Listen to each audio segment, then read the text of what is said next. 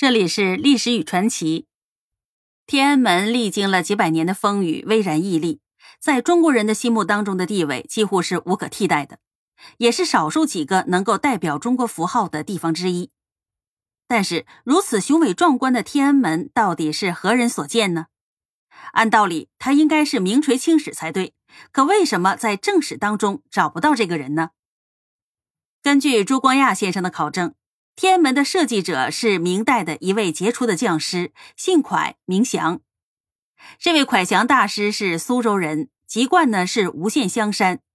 香山一带呀，有专门从事营造业的农村工匠，技艺精湛，名闻遐迩。后来呢，称为香山帮。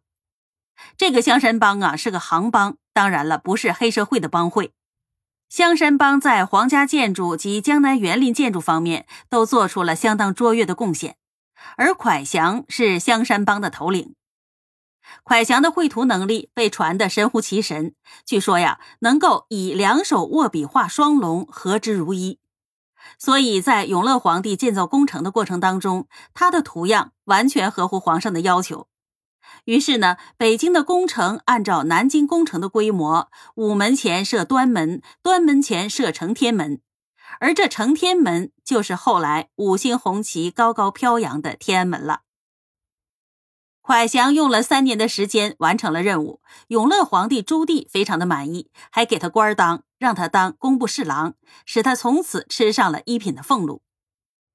正统五年，他又受命营建乾清宫和坤宁宫一带的建筑，并重建外朝三大殿。直到近代，香山帮还保存着蒯祥的画像。他的身后所绘的，就是以承天门为前导的北京故宫的宫殿和门阙。蒯祥的晚年还参加了承天门的第二次建造，这个时候他已经是八十岁左右的老人了，但是他仍然直系供奉。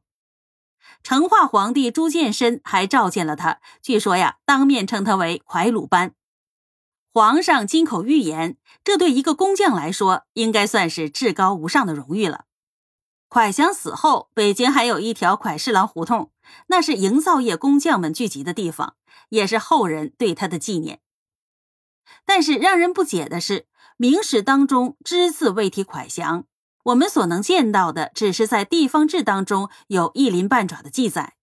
据朱光亚先生的看法说，统治者对于工匠技术说到底还是鄙薄的，因为道气相分，在那些写史的人看来。只有那些齐家治国平天下的角色才可以进入正史。